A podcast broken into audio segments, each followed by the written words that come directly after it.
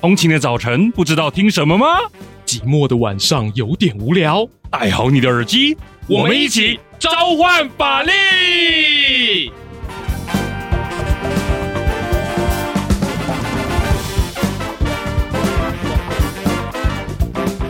嗨，大家好，欢迎回到召唤法力，我是节目主持人王鼎玉，A.K.A. 法白主编，欢迎大家叫我的绰号大黑。那节目开始之前呢，有一则暖心的留言哈，跟大家报告一下。这则是来自 Carissa Chan，加油加油，在洛杉矶当你的忠实听众。嗨，Carissa 姐，好久不见哈，希望你在美国一切过得顺心。那也谢谢哈给我的鼓励哈，你的每一则留言呢，都是我哈这个进步的原动力啦。好，那我们接下来要录的是哈法律周刊哈，顺便跟也跟各位听众报告一下这个改版的资讯。为什么说改版呢？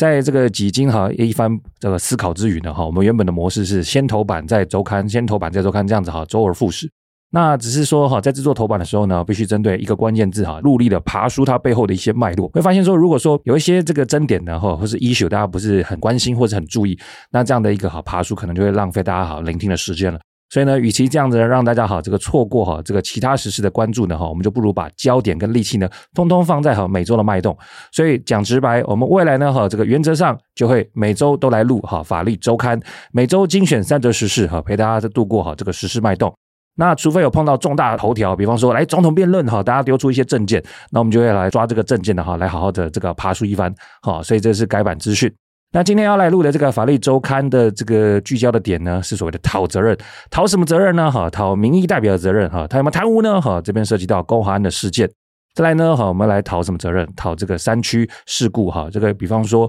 呃，县政府有没有及时的撤离村民哈，以至于发生问题的时候，谁来扛这样的一个最后的结果哈？这是灾区的一个讨论。再来，中捷事故，台中捷运当时不是发生匝道轨道，然后呢闹出人员伤亡的事故嘛哈？那面对这样的一个事情呢，哈，我们要来讨论出到底是谁来该出来面对？到底是建商还是呃这个台中市政府，还是说这个中央政府？到底谁该面对这样的事件哈？我们应该要用法律的标准来判查出一个是与非才对。好，那以上呢就是今天的讨责任专题哈，三则实事帮你快速的哈来这样的分析。以下就要进到第一则新闻。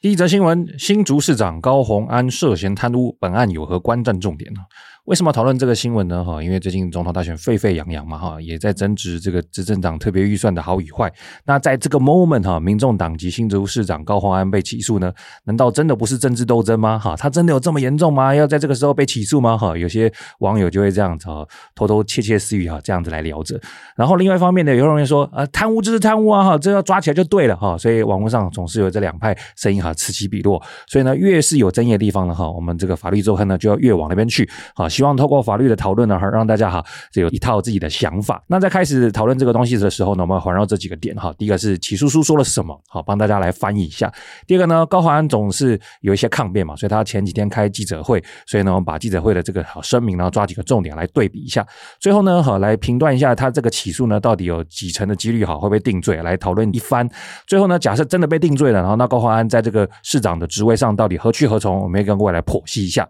好，首先第一个。根据地检署起诉书的内容，他到底被怎么样的来描述呢？好，简单讲结论。好，他这边犯了两个罪，一个是呢涉嫌利用立委的职务，好去榨取这个助理金；第二个呢是榨取助理金嘛，所以等于是写了不对的东西。所以第二个罪是使公务员登载不实。先讲比较容易好理解的，什么叫做好使公务员登载不实？登载不实就是说哈，你说了一套假的内容哈，让这个负责相关业务的公务员呢写了错误的东西。好，那说了什么假的哈，导致让公务员写了错的东西呢？助理的薪资以及加班费，这边有一套手法哈，被起诉书描述哈，非常简单。也就是说，如果你是立委，作为老板，你下面的助理呢哈，可能平常要有月薪或者是加班费的问题，所以呢，在起诉书的诠释下，高华安呢就涉嫌以少报多。高报所谓的月薪以及哈加班费哈，假设这个一个月工作是五万哈，那实际上这样子的话啊，他就报到十万。好，那加班费假设这个一个月是一万，然后就报到两万。明明没有工作到那个哈程度，却报了这么多的哈，把它报好报满这样的一个月薪及加班费，所以呢，就让好承办相关这样的一个呃薪资支出或加班费支出的这样的公务员呢，他写了错误的东西，好，这就是使哈公务员登载不实，所以这是第一个罪哈，相当容易理解。再来第二个呢，还是所谓的哈利用职务榨取财物，也就是榨取助理金。那这个罪可重哈，因为这样的罪是写在贪污治罪条例哈。简单讲，我们一般呢对贪污的这样的行为呢，有刑法这样的规范来做制裁。可是呢，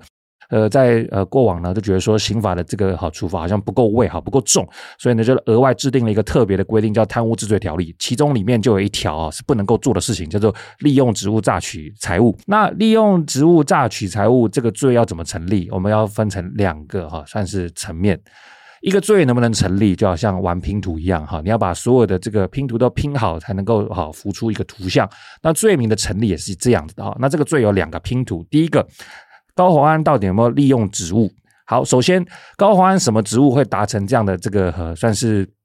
助理金放到口袋呢？啊，这边是所谓的哈这个核算这样的助理酬金及加班费的权限，因为高虹安他是立法委员嘛，啊，他就有这个审核的权限来评断说他的助理呢到底能不能领多少的月薪，领多少的加班费，所以呢在申报的相关文件上面呢，哈高虹安就有一个权限。那他就有职务哈，要去做一个决断，到底要给多少钱，所以决定要不要以少报多，这个是在高虹安的职务里面，所以这是一个利用职务的行为。再来第二块拼图就是诈取财物，什么叫诈取？就是骗来的哈。我们讲个简单的例子哈，假设我开一家商店，然后都都说这个东西是高级日本品哈，结果殊不知哈，它是这个中国制的，而且是山寨品，所以我假冒是日本品，然后呢，实际上卖你这个中国山寨品，这个就是所谓的哈一个诈取。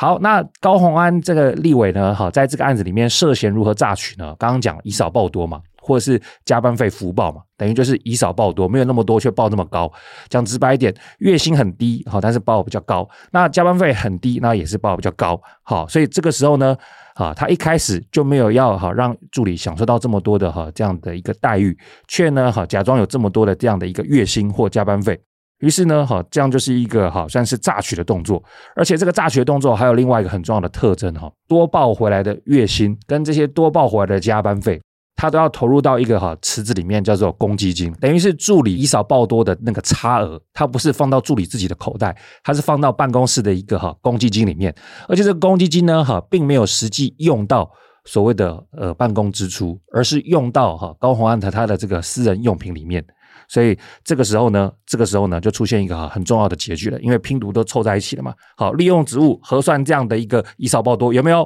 有榨取财物，有没有想说哈要把他骗来这样的一个利用，并且用到私人用途？有。所以呢，检方就认为呢，哈，高虹安立委呢就涉嫌利用职务呢榨取助理金，并且呢使公务员哈有登载不实。好，这个时候他在这个起诉书里面哈骂的可凶了哈。开记者会的时候就明确提到这几个关键字哈。我跟法白伙伴在收看这个记者会的。直播的时候也是啧啧称奇啊，因为比较少见在呃记者会的当下哈，由我们的检察官在公开场合说出这样的话。他说：“公私不分，压榨下属，贪图小利，且饭后态度不佳。”好，为什么特别强调饭后态度不佳？因为呢，这个高虹安呢哈就不断的否认他有这样的犯行，而且哈这个在很多公开场合就不断的反击所谓的检察官哈做的不好这样子，所以他就被评价为所谓的饭后态度不佳。好，那以上呢哈就是起诉书针对高虹安立委呢哈涉嫌犯行的一些哈理由。那当然了，高华安立委开记者会的时候呢，也有针对这些呃讨论哈提出一些反击。那以下呢，我们就来对比一下哈高华安立委的反击。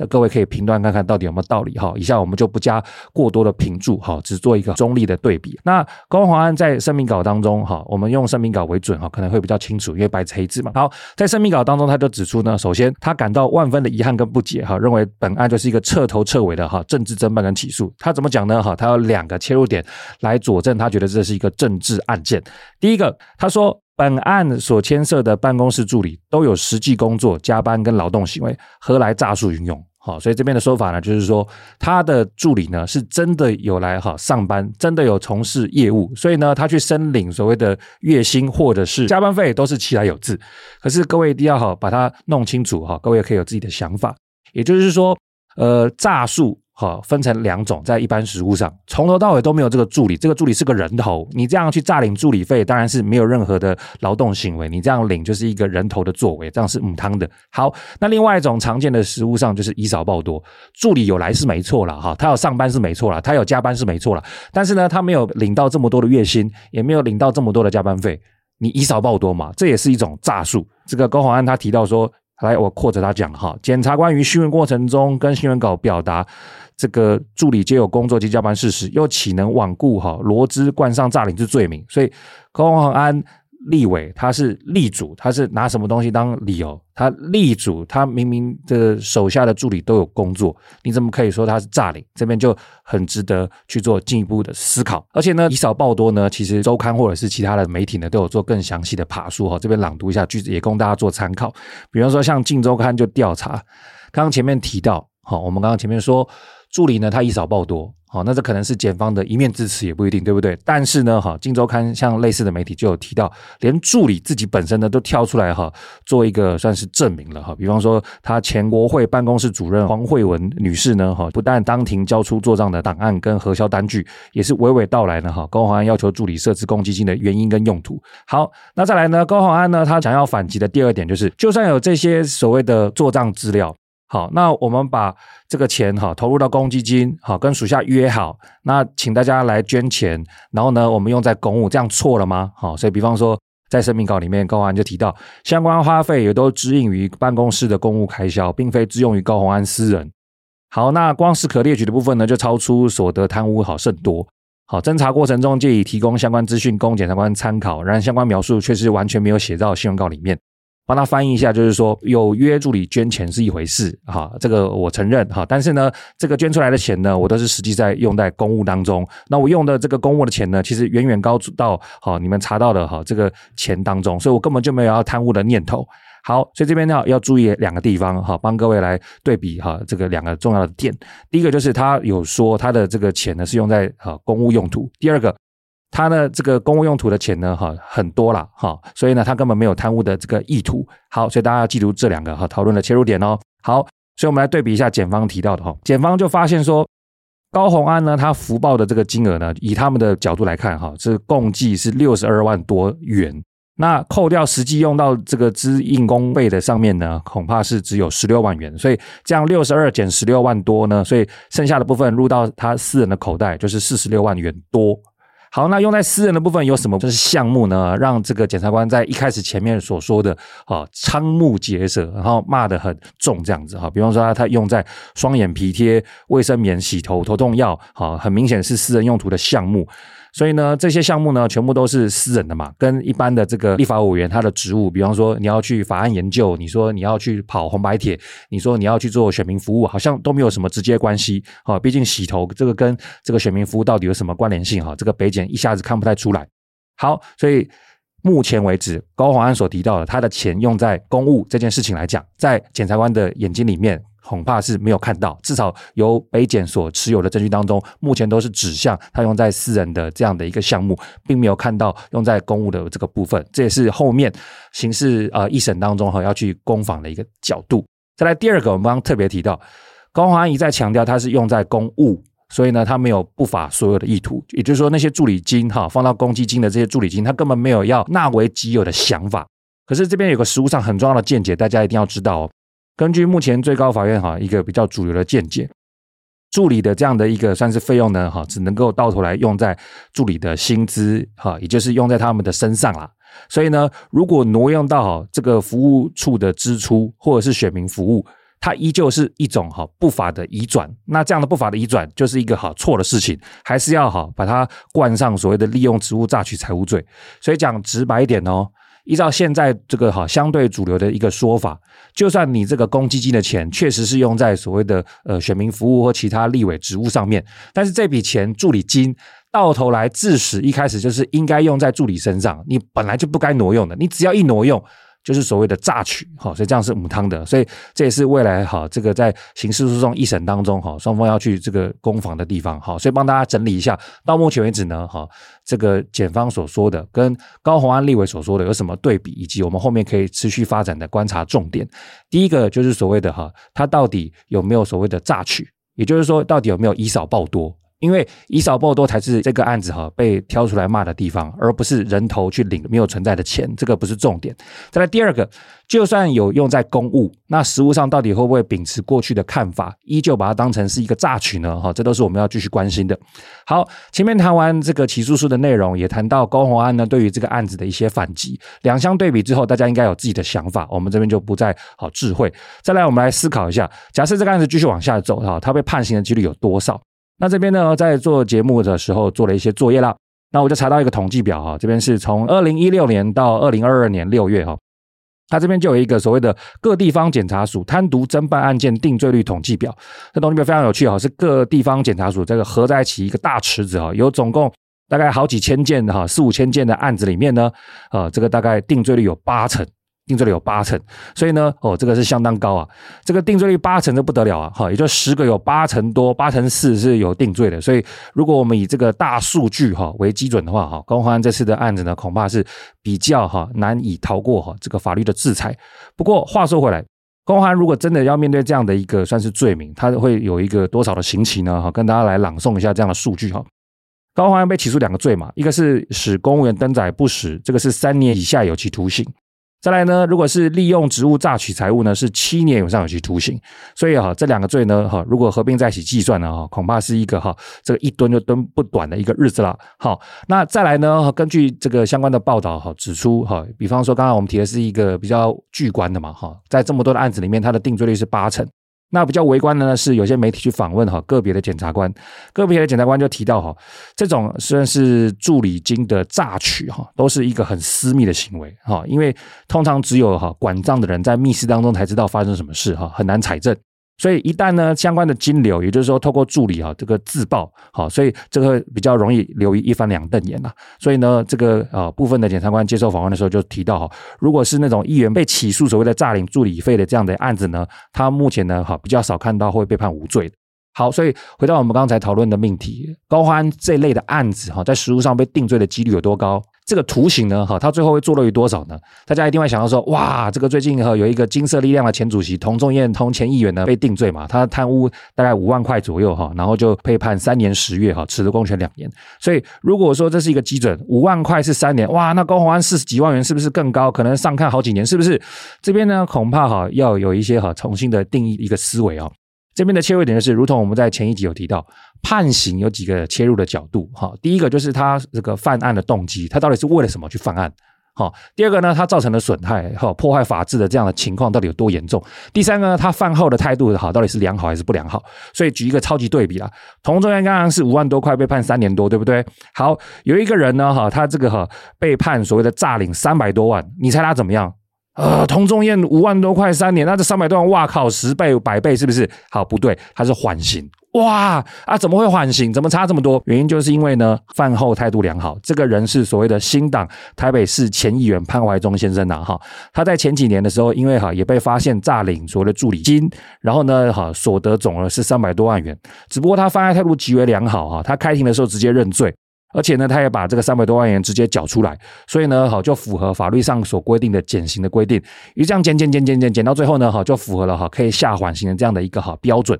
所以他最终好就取得了所谓的仅判两年徒刑，并缓刑五年哈，免于牢狱之灾这样的一个待遇。所以如果各位听众问我说，高洪安这样的事件当中，假设真的被判刑，他会被判几年？哦，我们刚才给一个抽象的指标，七年以上嘛，好，加这个三年以下种种的这样的指标，但他真的会判好判满吗？要去看他呃相关的综合指标来做一个综合观察哈。举凡像是他这样子的一个算是诈领，到底有没有如同起诉书里面所在，就是说明明很有钱，却要去贪图小利啊，压榨下属，又或者说他的这个犯罪所得四十几万算不算大笔？又或者说他犯后态度是不是好一直保持这么样的一个高张，就是不断的开记者会去抨击司法系统？这些东西呢，如果都维持在一个负面的指标，这样加在一起呢，才会把他的这个好图形给拉高。好，那最后最后谈完了这样的一个判刑的走向，那假设高虹安立委哈，他其实是市长哈，前面一口气都讲错哈，八八号当下就帮你这个勘误一下。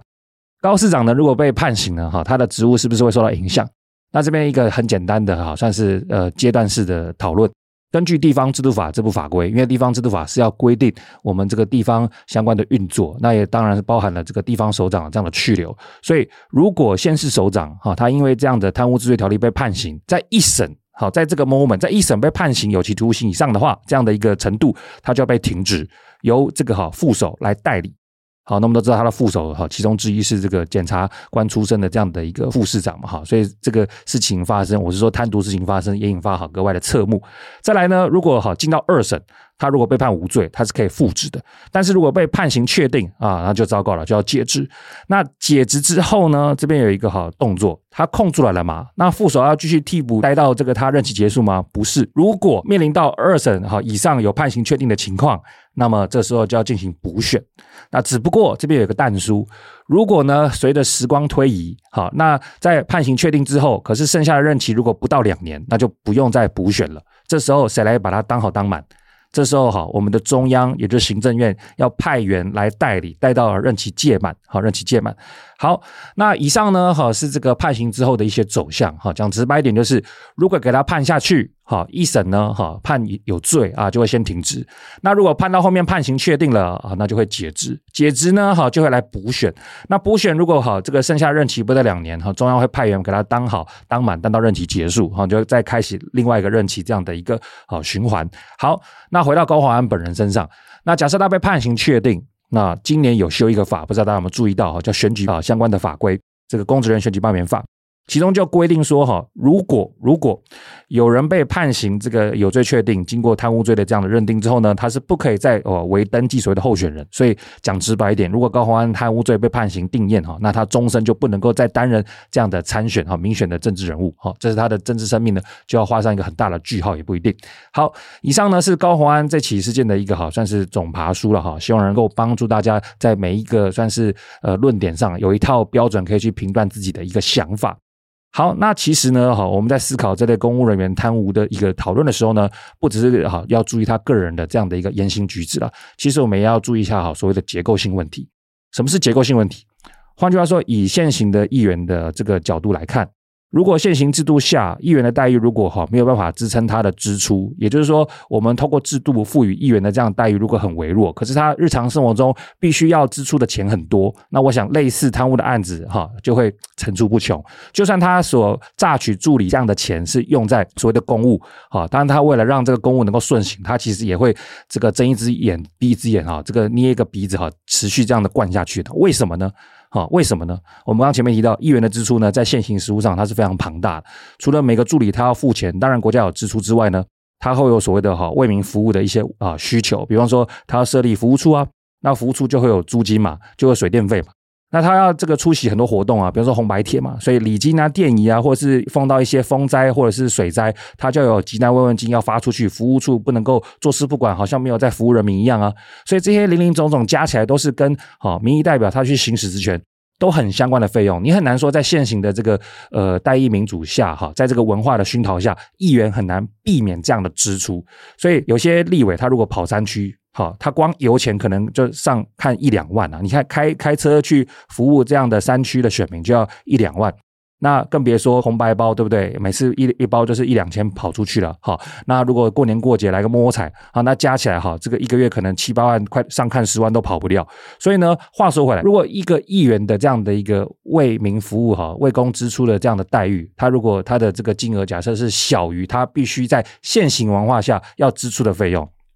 那这个时候，我们要怎么去期待说一个议员不会做一个偷鸡摸狗的事呢？哦，我这边绝对不是帮高虹安或其他类似深陷这样子贪污争议的人来做辩驳，而是说，如果我们不消除这样的一个犯罪动机，我们又能够怎么期待未来的这个类似事件不要再发生呢？好，那话说回来，如果说我们的这样的一个算是代议民主的文化，很期待哈，我们的民意代表做一些法案研究以外其他的事情，比方说你来红白场去跑啊，要付这些礼金。我们如果期待一个民意代表他去做法案研究以外这么多哈零零总总哈五花八门的这样的服务，那最终或者是这些代价也都会灌到我们身上啊，因为那些助理金都是我们的税金支出的、换句话说，这个就很像我们的消费选择会造就鼎新集团这样的一个啊结果，嘿，对不对？我们完全不管他之前有一些收税有的争议，我们还是因为他打折就去购买他的这个鼎新产品。那话说回来，我们的偏好，我们选民所呃选出来的这些议员，我们期待他做什么样的一个服务，也会决定哈未来哈议员施政的方针跟态度。我们的选择就是议员的哈态度的指标了。好，以上呢就是哈第一则新闻，再来看第二则新闻。第二则新闻：南投风灾撤离不及，造成失踪与伤亡，到底谁的责任？好，那我相信很多听众呢，尤其是都会区的听众呢，哈，想到台风呢，就会想说：别怕，我们有这个哈护国神山，也就是中央山脉哈，来帮我们阻挡哈一切台风，赞啦！可是呢，哈，这个大家可以哈想一想，也许护国神山的美名呢，哈，是由山区居民共同来承担风险哈，这样子哈，血与泪所换来。为什么这么讲？因为呢，像这次呢，哈，最近的卡努台风呢，就造成南投县仁爱乡呢，哈，因为暴雨灾损严重呢，哈，有许多人受困啊，两人失踪，并且一人死亡。所以呢，每逢台风侵袭台湾山区呢，哈，就会出现这样的灵魂拷问。是不是如果早点撤离呢？哈，这个是不是就不会有人命丧风灾？那这样的撤离呢？哈，到底是中央还是地方的责任？为什么特别强调中央还是地方呢？哈，原因就在于这次的呃卡努台风事件当中，中央哈行政院跟地方的南投县政府呢就大吵一团哈，就是双方都互相指责哈救灾不力或者是撤撤灾民不力哈。那这样的情形呢？哈，我们可以用一个呃故事来还原哦。这个根据东森新闻的采访以及他这个哈后续取得的这个行政公文指出。在八月三号的时候呢，哈气象局就发布了好雨特报。在当天的凌晨三点多呢，农业部农村水保署呢，哈就打电话向仁爱乡公所示警，就说到了晚上，哈会发布红色警戒，请赶快做预防性疏散。好的，那到了隔天呢，哈八月四号早上七点多呢，哈这个农业部呢又在打电话了，哈警告仁爱乡公所，你要赶快撤离啊，不然很危险呐。可是早上七点十三分打的电话嘛，哈到了七点四十三分还是没有人疏散呢，所以在这个紧要关头呢，哈九点多就赶紧要致电给哈村长，好。打给乡公所媒体，打给村长，哦，九点多打给南丰村长，哈，这个他的村长就表示呢，以广播疏散，哈，民众赶快去避难，哈，大家就已经撤离了。那十点多呢，打给这个金英村镇长，另外一个村，好，要求疏散，但却发现哈，没有做一个这个完整的这个动作，哈，因为后来呢，就有金英村的村民呢，哈，冒雨去巡田，而发生后续因为暴雨而死亡的一个灾难。好，那总的这样的一个疏散人数呢，哈，在各村这样的累积起来呢，有四百六十四位，实际疏散的结果呢，哈，只有九十四位，不到呃四分之一。那明明中央都已经下达一个算是疏散的动作了，好，那这个最后的结果呢，没有达到这样的指标。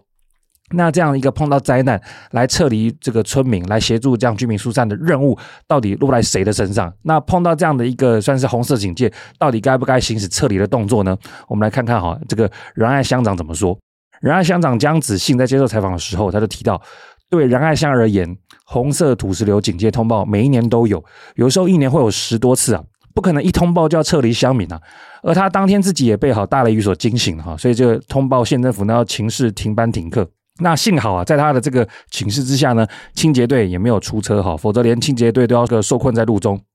甚至被大水冲走，所以讲了那么多呢，哈，听起来仁爱乡长的这样的一个说法呢，就好像指向说中央打电话来撤离是一回事啦，但是呢，哈，实际第一线的这样的哈乡长如我呢，哈，到底要不要撤离呢？哈，我有一个裁量的权限，所以问题就来了，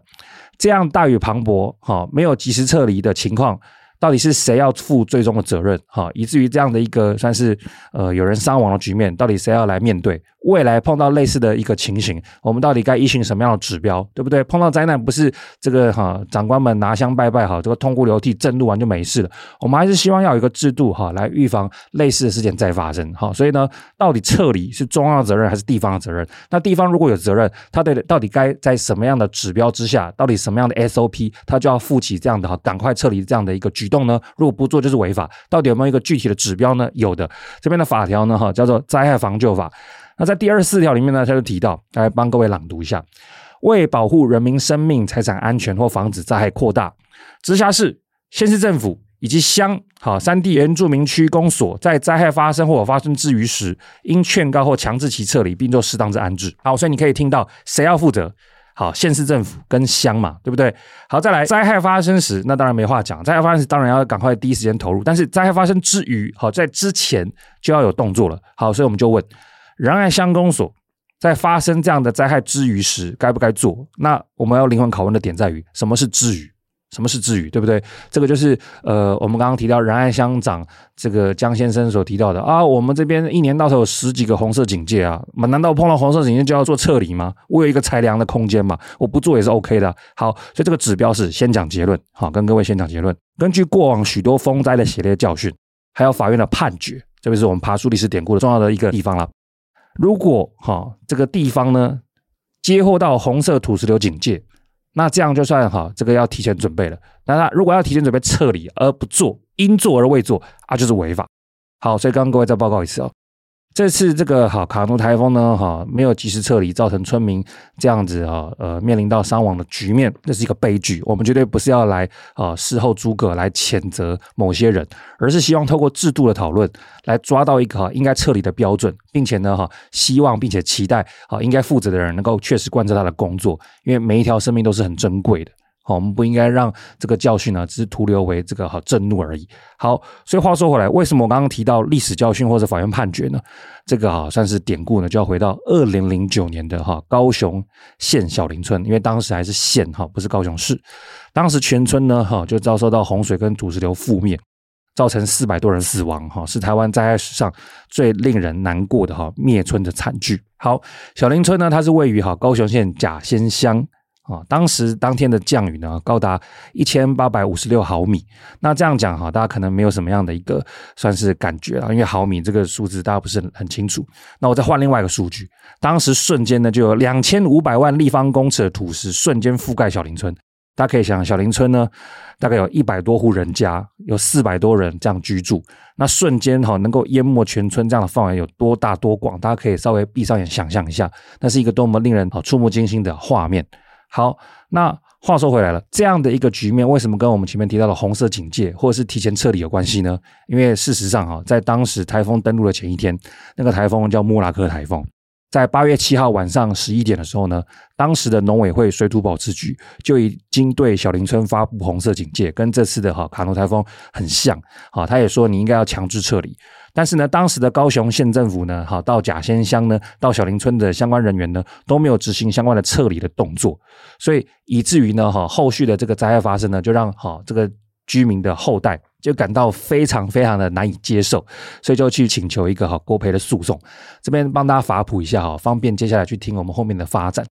国赔诉讼是怎么一回事？如果公务员有做不对的事情哈，让人民受损哈，那他就可以请求国家赔偿。那这次的这个起因呢，就在于说幸存的灾民或者是后代呢，就觉得说当时哈这个地方政府呢，应该要负起啊撤离的动作啊，因撤而未撤，导致后续的土石流哈，让居民来不及逃生而死亡，这样的一个哈。呃，算是偷懒不作为，跟后续的这个死亡跟受伤有这样的连结，所以相关的偷懒跟后续的受损有连结，造成损害，就应该要去请求国家赔偿，所以就引发这样的一个诉讼。而在诉讼当中，我刚刚前面有提到，呃，既然要证明说这个损害是来自于公务员的哈这样的违法的动作、违法的偷懒，那就要证明说这个偷懒真的是成立的哈，你应该要做没做才会是一个违法的偷懒嘛。好，所以地方机关呢就主张说。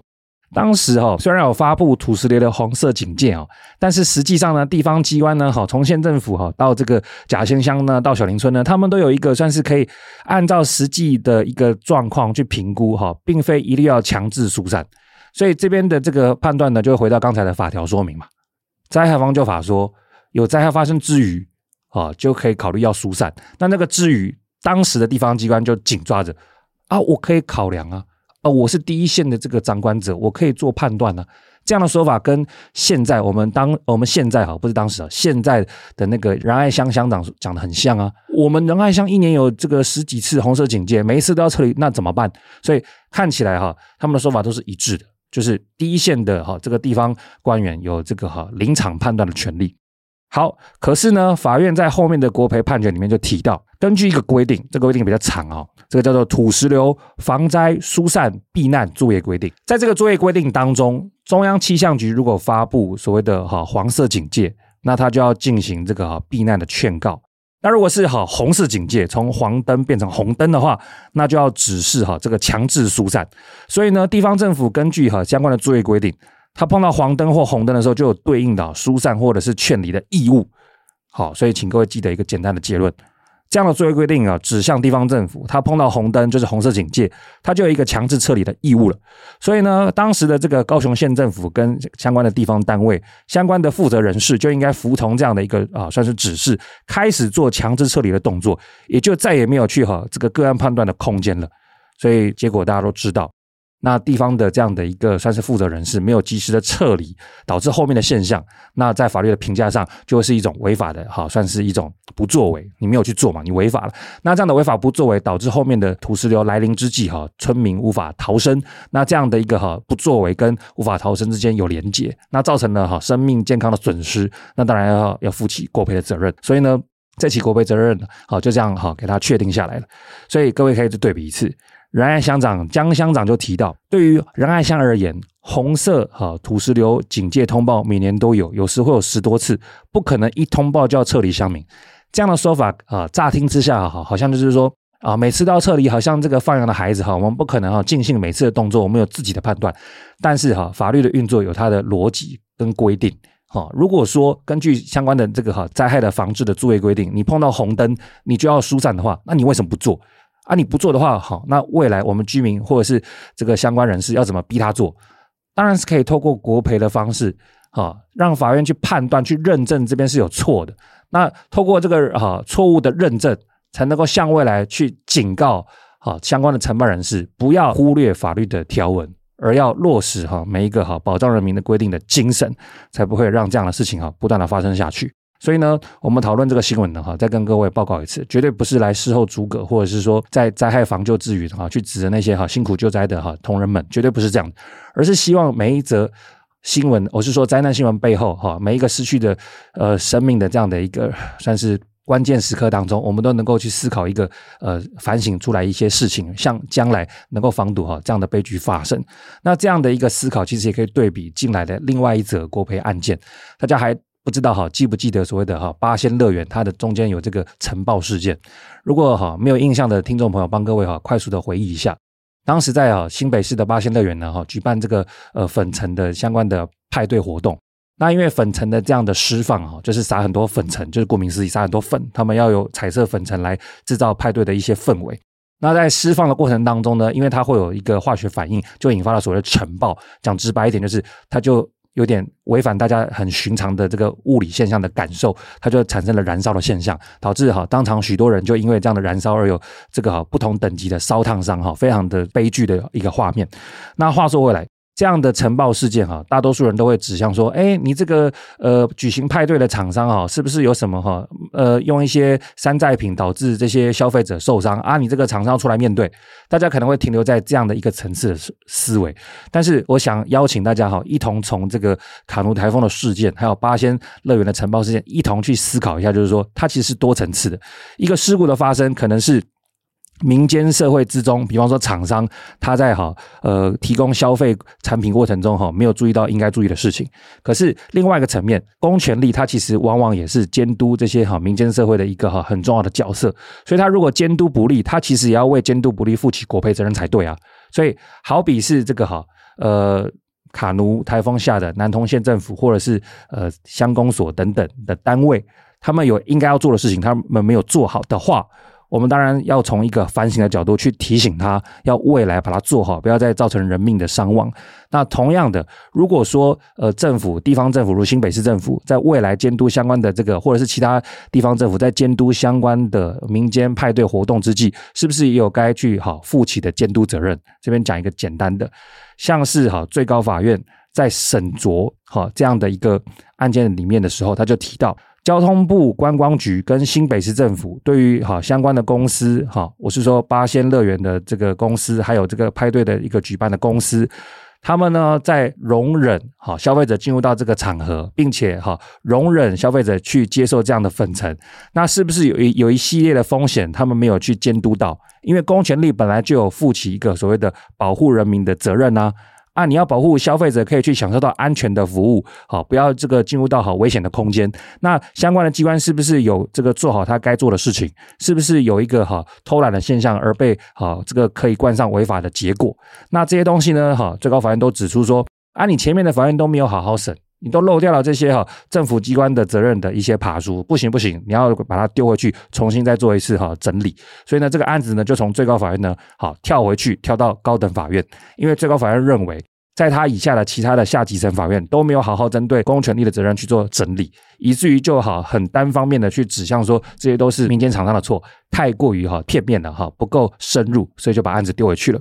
好，所以呢，哈，以上讨论哈，不管是卡努台风的案件，还是八仙尘爆的事件，都是想跟各位哈这个来哈指向一个点，就是在类似的一个情况之下。好，这个灾难的前提之下，我们要如何避免这样的悲剧再次发生？其实，好，除了是人员之间要互相负起哈这个一定的这个道义跟诚信之外，哈，比方说，呃，尘爆的这个之前哈，相关的业者是不是要使用良好的设备，并且注意到相关的防火措施？除此之外，我们的公权力是不是有做好该做好的监督，或者是好做好及早的撤离？这些东西都是我们哈值得去深思，而可以避免更多伤亡的这样的一个思考。以上是第二则新闻，再来看第三则新闻。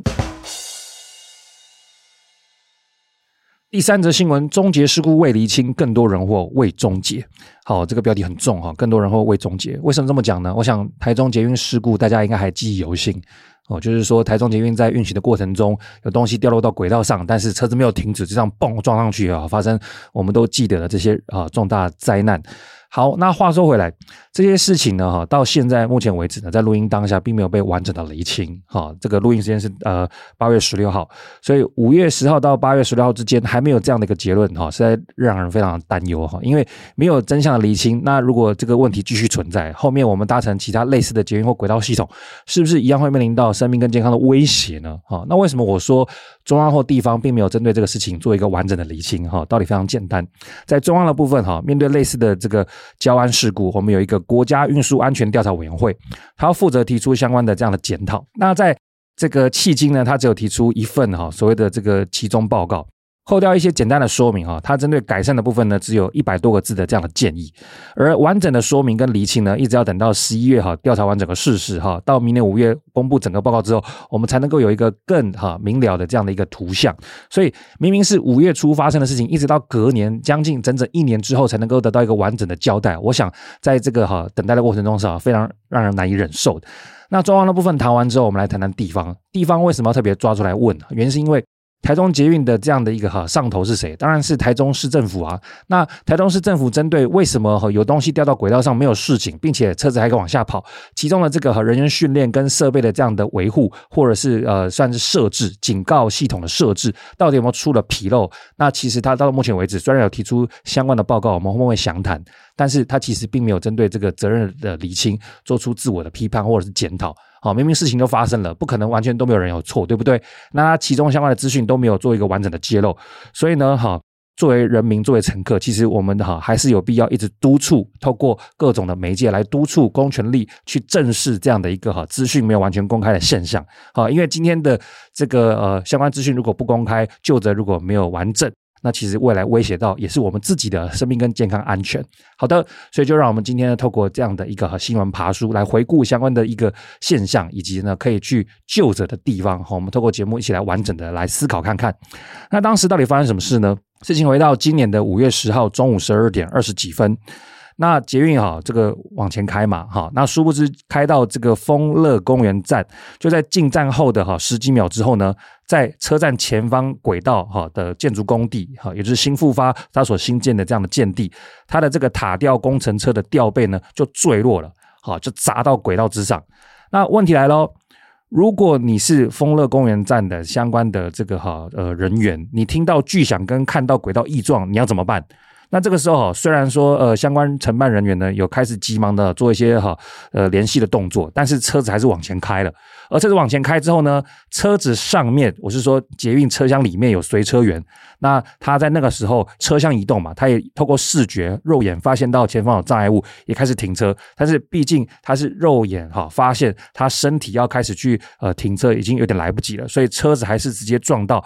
横亘在轨道上的这样的钢梁。好，所以在这个 moment 之下，你觉得会发生什么事？明明这个哈有机会可以停在车站里面，不要出去。好，我们先不要讲说是不是百分之百有机会，但至少有可能。好，那再往下谈，停不下来之后往前走。那因为来不及嘛，太晚看到嘛，所以刹车不及就撞上去。那这个时候会发生什么现象？当然是乘客受伤，甚至导致静宜大学林书雅老师哈，在这个事情当中哈往生。好，所以这个事情就引发多方讨论。那其实我之所以还要拿来节目上面谈的，还有一个很主要的一个角度就是。大多数的这个听众或者是观众，他们在呃听到这样的新闻之后呢，哈，主要的这个思考点就是新复发建设这样的一个问题，因为大家都会聚焦在他过往一些公关不良的一个前科，哈，导致事故发生之后，大家都会聚焦在啊，你新复发建设怎么没有好好的去哈管制你的吊车作业，让这个东西吊在我们的捷运上面？但殊不知，一个事情的发生，它其实有一个很多的角度，这个很多的角度呢，我们叫借用。好，我们就借用借用呢，好，徐伟琴老师哈，他这个在相关的就职行动当中所提出的一个思考框架。这个思考框架是什么呢？我们面临到各种的公安事故，这个公可以是公共的公，也可以是工业的工。面临到类似哈公安事故，比方说终结哈这个事情发生之后，明明是这个新复发建设的吊杯往下砸，砸到了这个捷运轨道。那我们除了这个去就责兴富发到底有没有好好监督他自己的呃承办的施工之外，我们是不是也可以把这个眼光放向台中捷运公司以及台中市政府？为什么我们可以有这样多层次的思考？道理非常简单。因为兴富发公司它本身有没有顾好自己的这个施工是一回事，可是台中市政府或者是中央的哈相关的劳动单位是不是有做好治安的检查？这个当然是一个非常重要的一个思考，因为有了哈完整的预防，才会有未来的事故避免发生的可能性呢。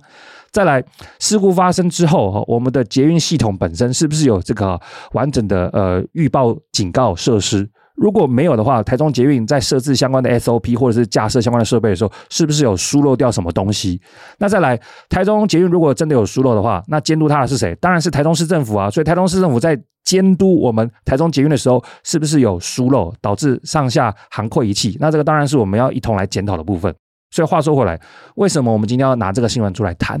啊，很简单，我们都是未来的乘客。第二个。乘客总有可能面临到事故，那怎么把它降到最低，风险压到最小？当然是除了呃捷运附近的施工单位，它本身要有良心之外，那监督好那些施工单位，或是让捷运变得更好的相关的这个承办人员，都要有一个意识哈，有一个公安意识，才能够让整起事件的风险降到最低啊。好，所以呢，在这一起终结事故之后，刚才所提到的国家运输安全调查委员会，他在做了一个报告跟建议当中，到底有提到什么点？他提到了两点，不管是新富发，或者是中捷公司，或者是台中市政府没有做好的地方，有两大个。来，第一个，捷运沿线施工的过程当中，针对施工机具，哈，会不会侵入到哈捷运的路线，影响到捷运运转？它并没有有效的风险管控措施。帮各位翻成白话，在这个报告的建议当中，他就提到，你错了，错什么？新富发，你怎么没有在施工的时候避免东西掉下去？第二个，管控。按相关的单位，你怎么没有好好监督他？兴富发，呃，让他不要这么做，这是第一个疏失。再来第二个疏失，这份报告提到第二个点，台中捷运为无人驾驶哈，而且有专用路权这样的一个自动设施，可是它并没有针对大型异物入侵设有预警侦测系统，就难以避免列车撞到大型异物造成伤亡事故的可能性。讲直白一点，你这个捷运哈，明明是一个专用的路。所以你开这个呃捷运呢，哈，本来是预设自动化的这样的一个运转，可是你自动化运转是一回事啊，啊你怎么没有那个自自动侦测系统？你有自动驾驶，你怎么没有自动侦测系统？导致前面有钢梁掉下来了，车子怎么还往前跑？这就是一个非常好值得去省思的地方哈。所以简单讲，两个地方哈，新复发之外，我们相关的捷运公司或者是公权力没有做好的地方，来第一个，你捷运。你相关的人员训练或者相关警告系统，你有没有把它好上紧发条弄到最好？第二个，你的公权力到底有没有去监督好捷运公司本身，跟监督好新复发？然后这边我要强调，监督新复发的施工良好与否，除了台中市政府之外，中央的哈劳动部相关单位哈，它也有相关的权限。所以我们这边不是专打台中市政府，我们在思考的时候，也要一并把相关单位一并拉进来做讨论。所以我常讲哈，做一个合格的公民很累，但是呢，作为一个哈好手好脚的乘客是非常值得的哈。我们不能让类似的风险再发生，对不对？好，所以刚刚前面提到事情发生的经过，也带出了这个国家运输安全调查委员会它的相关的一个报告跟指责的地方。那这个报告是在哈五六月左右的时候提出。那我刚刚前面有提到，台中市政府呢，针对这起事故，他后来在七月多的时候有提出一个哈算是检讨报告。那这边呢，在七月二十五号的时候，台中市政府应应台中市议会的要求，他确实有提出一个相关处置报告。那明明前面我们的这个中央的调查委员会都有提出了指责，那这份报告针对这个指责有提出一些回应，并且好好的去做补考的动作吗？好。我先讲结论，没有。可是我们总是要还他一个清白啊，不能够乱讲说他没有好好补考嘛。那我就先跟各位爬梳一下，我读到了什么重点。这份报告大概有一百多页上下哈，我认真的把它读完，读了两三次。那我读完之后呢，有这个哈爬梳了一下哈，他所因应的一些处理，就是说事故发生后他做了什么样的一个省思，他反省了什么哈，帮各位好快速的整理一下。第一个。他处罚了哈那些违法施工的新复发建设的相关人员，OK，你处罚了。第二个呢，他这个全面去清查了哈捷运附近的这个广告物啊，有没有会掉下来的广告物，以至于会砸到这个捷运沿线的。第三个呢，他也去确实的哈去做劳动检查。那这边跟各位法普一下，这边劳动检查为什么会涉及到中央？因为地方政府当然是第一线，它可以去管它这个辖区内的这个地方的建设。但是呢，根据相关劳动法规，如果符合例外条件，那中央就要来做管理了。那为什么新复发这一次在某种程度上例外会归给中央的呃劳动部的单位来做管理呢？原因是因为它的高度，因为它超过八十公尺了，所以它很高，它是被归类在好某一个特殊类型，所以中央呢就要以中央的角色来做劳动检查。所以新复发的这个好吊架有没有好好做？那中央也是哈，脱不了干系，他也要负起好好的这个治安检查责任。好，所以刚才我们提到违法施工处罚，沿线清查也做了，治安检查也 double check 了。那赔偿的部分呢，就是事故发生了嘛，对不对？好，有伤亡的现象。好，所以台中市政府呢也确实监督了保险理赔的动作。如果新复发有做保险，赶快赔给我们的当事人；中捷有做保险，赶快赔给当事人。然后呢，社工资源也给他好放进去。而且呢，台中政府还拍拍胸膛说，在报告里面提到。我们有派法制局哈去协助厘清哦相关的赔偿动作，看到吗？台中市政府派法制局协助厘清消费者在搭捷运的时候如果出问题，有没有消费者的这个好获赔的权利？好，所以讲了那么多嘛啊，你可以发现他说哇，这个台中市政府看起来真的是哈这个精益求精啊，呃，面对过去的错误，他确实有做反省。最后的最后，他还提到说他有精进好终结的这个应对流程，比方说他要检讨说月台人员看到事故跟随车人员之间，他们要如何协力。共同一起让车辆停止，所以这都凸显出哈台中市政府呢在报告当中哈很努力的想要去哈这个向将来避免相关的一个风险。可是呢，在仔细的爬梳哈其中的文字，以及对应到刚才中央的这个运输委员会的这个呃建议，我觉得哈两相对照之后，台中市政府似乎还是有一点哈没有完全打在重心的点上面，我觉得蛮可惜的。怎么说？好，我们来爬梳几个重要的点哈。第一个，治安检查，在这份报告里面，台中市政府的报告里面，啊，他就有提到要治安检查。好，我跟各位法普一下哈。根据我们有一部法律叫做《职业安全卫生法》第六条，户主就是新复发，对于相关的状况，他要做好必要的设施来防护风险。什么风险呢？坠落、物体飞落、崩塌之余的危害。所以呢，哈，雇主如新复发建设，他本来就要针对这个吊车、哈吊塔这个东西呢，会不会掉下去，做一个事前防护的动作。那这个事前防护动作呢，根据劳动部自己所定的检查方针，他就是要做一个哈很详细的检查。所以他就要要求呢，哈新复发的建设呢，提供他的作业启程，并且呢，哈这个相关的呃这个劳检单位呢，就要按照这个作业启程呢，哈这个找时间呢去做监督。所以刚刚前面提到。新复发这一次的这个哈爆发事情的这个案子，它是一个很高的地方，所以中央就要做完整的介入，而不只是地方的这个劳动单位去做检查。所以在那份台中市政府的报告里面，不然可能是因为权限的关系，他并没有智慧中央的东西太多。但是我们不能忘记，中央既然都被叫出来了，那中央劳动部这边针对这个新复发的治安检查，在当时。塔吊作业的部分有没有事前做好治安检查？我想这个是我们哈要好好去注意。针对未来任何捷运附近的建物的相关的高空作业，好，我们的地方劳动检查或中央的劳动检查有没有确实？这个都是我们要放在心上。所以你看，不只是新复发本身的责任嘛，监督新复发的人有没有好好监督，也是一个责任吧。好，再来事后设备的改善，这份报告哈很明确的提到说。中央的报告哈有点到说，你没有一个警报系统，那地方的台中市政府这份报告呢，也确实提到他们没有那种就是东西掉入到轨道附近一个示警系统，它只有压在轨道上面横跨的时候，它才会有警报。可是如果是掉进去轨道附近，没有横跨两条轨道，我们都知道轨道是两条嘛，对不对？两条直直的往前走。如果没有横跨两条轨道，只是掉落到附近，它没有一个示警系统。而我们的中央报告也明确的点到这一点。可是地方的台中市政府的报告，并没有针对这个示警系统提出一个改善的结果。他只是在报告里面再次强调，对我们就没有。那是不是就很像梗图说的“我就烂”吗？我觉得台中政府应该不是想要表达这样的态度，但是透过文字跟表格的呈现，似乎给读者这样的一个感觉啊，没有就没有啊，不然怎么样？他没有提到要怎么改善呢？对不对？好，所以各位听众应该可以透过这样的对比，发现中央的报告点出了治安检查可能有不足，然后呢，警告设备也不够的现象，可是地方的这样的报告并没有去解决这样的问题。就会觉得你好像在啊、这个呃手舞足蹈，好比划了一番，但是又好像哈说了什么，又却没有说些什么的感觉，听君一席话，如听一席话的那种感受。再来这些事情啊，如果事前有治安调查哈，事后有设备改善，那当然是很好。可是当时发生的灾难，毕竟留下了伤亡，那这些损失，如果是因为之前刚刚讲的哈治安调查不够，或者是设备不够完全。那难道相关的监督单位都没有好好做事而没做事的问题吗？这边就有点对应像我们前一这个新闻所讲的，如果说公权力有不作为，而且是违法的话，造成了人民的损失，你没有好好监督，你造成了人民的损失，你是不是有国赔？可是聪明的听众们，各位刚才有注意到吗？我们的台中市政府在报告里面是要求法制局去就办所谓的台中捷运公司，他没有把矛头指向他自己。他就说：“哎，他是他的一个指头指向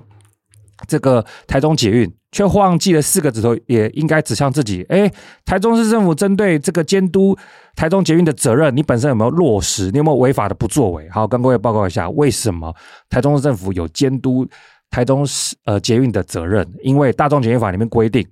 大众捷运的经营维护安全应受主管机关监督，而主管机关在直辖市就是直辖市政府。那谁是直辖市？台中市啊。”哦，所以相关的设备哈，主管机关就可以依法去做检查，而且如果不适当的时候，就要限期改正。所以我就问，东西哈，应该说台东捷运是自动化运输，那如果有东西掉进去，是不是有自动侦测系统才会适当？那不适当的话，依法就要改正呢？不管是事前的这个劳动检查，或者是呃这个事后的设备改善，又或者是说整起事件哈，对于一个家属啊，这个圆满的法律交代就是国赔。好，这些台中市政府在报告里面都没有清楚的呈现，所以会就有一种就是听君一席话，如听一席话的那种隔靴搔痒的感受。而且最令人最令人遗憾的就是，在报告里面都没有提到为什么这个罹难者就是林淑雅老师，为什么要在这个事发过了哈快五十分钟左右才被发现，在事后调查这样的治安现场的时候，有没有依法的哈一个更好的一个算是搜查的管道 SOP 有没有做好，不要让。这个罹难者这么晚才被发现，说不定在及时的寻获之下，林老师说不定有延续生命的可能性。这些东西都没有在报告当中被凸显，事后搜救的 SOP 是不是有改善的余地？这个在报告里面都没有看到，真的是非常可惜。好，所以呢，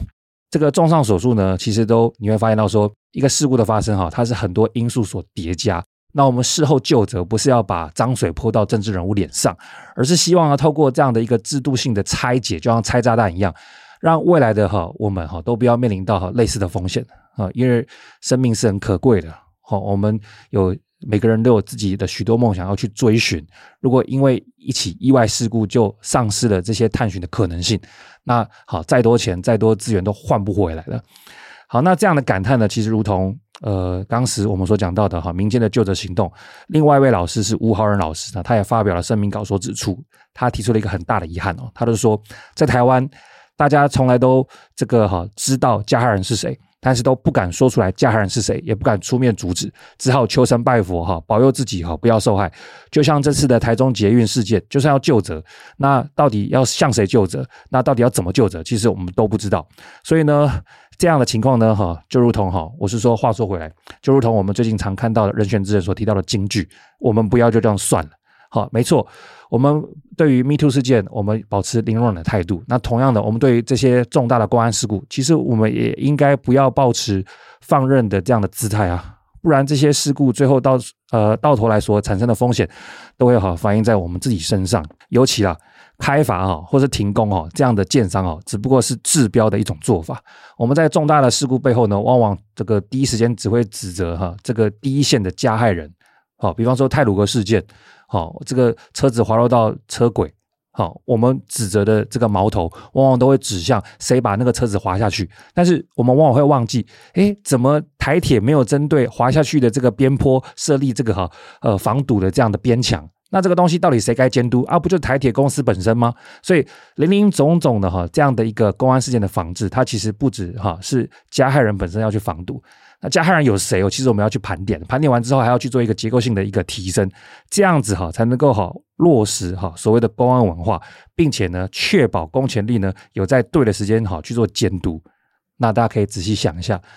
公安事件哈在台湾不是第一次发生哈，那每一起事件发生呢，其实都不只是哈零星的哈加害人的个别良心问题啊。再次强调。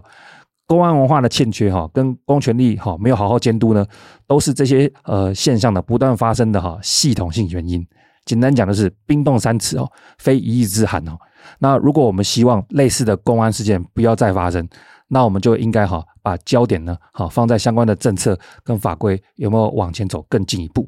好，以上是今天的法律周刊三则新闻。以下就让我们帮各位整理哈，今天三则新闻的重点。第一则新闻，高虹安贪污事件呢哈，我们就可以提到所谓的利用职务诈取财物哈。什么是利用职务哈？这个如果你有去核算属下金额的这样的权限哈，你又把这个助理金骗来哈，纳为己用，这边就有可能构成。好，利用职务诈取财物。那根据过往的案例，呃，显示呢，哈，这个台湾定罪率呢，我是说，检方起诉贪渎案件的定罪率呢，高达八成四左右。好，再加上呢，这一类的贪渎事件呢，我是说，诈取助理金呢，往往系诸于哈这个密室当中的哈这个做账的这样的结果。一旦有这个污点证人，或者是啊相关的这个账册哈显示出这样的这个罪证，那恐怕这个定罪几率是不小了。好，但是我们还是继续啊观察后面会有什么样的发展。再来呢，啊，面对到这个台风事故，哈，我们到底要不要迁离村民这边哈，系诸于这个哈指标，就是灾害防治法这个第二十四条提到，灾害发生之余，我们就有迁离居民这样的责任。那这个至于到底是要留给地方做呃第一线的判断，还是有一个更明确的这样的一个哈启动的这样的一个标准？那我想，我们透过历史案件的爬梳，如八八风灾这样的一个事故，透过国赔事件这样的一个哈叫启发，我们可以发现到，有红色警戒的时候，其实地方第一线的这样的一个迁村的举动就要开始启动了哈，会比较安全跟圆满。在第三。个，我们谈到终结事故哈，终结事故当中最呃为人所忘记的点，尤其是关键字，就是所谓的哈公权力的监督责任。这不管是对于呃职业安全现场这样的吊备设置的一个安全维护，又或者是捷运轨道的设备有没有警告系统，我想这样的一个监督哈，它的完善或者是有没有和这个架设，都是我们在这起事件当中比较被忽略的一个地方。那回顾完前面的几则新闻呢，其实可以对比到最近有一则很红的 YouTube 的动画，这个叫《山道猴子的一生》哈。那这个故事的发展我就不爆雷了，但是他最后片尾呢哈，点出一句话非常发人深省，他这边就提到，你人生的快乐哈，取决于思想的品质。那我想呢，哈，我们对于公安事故哈，或者是社会事件的关心的程度呢，也会决定到我们未来哈会享受到什么样的生活。好，我们思想的念头就会决定于我们的环境的塑造。我想这个都是哈可以互相类比的。以上是这一集的哈法律周刊。那各位听众如果喜欢的话，帮我订阅并分享出去给更多的朋友关心。我是大黑，召唤法力，我们下次见。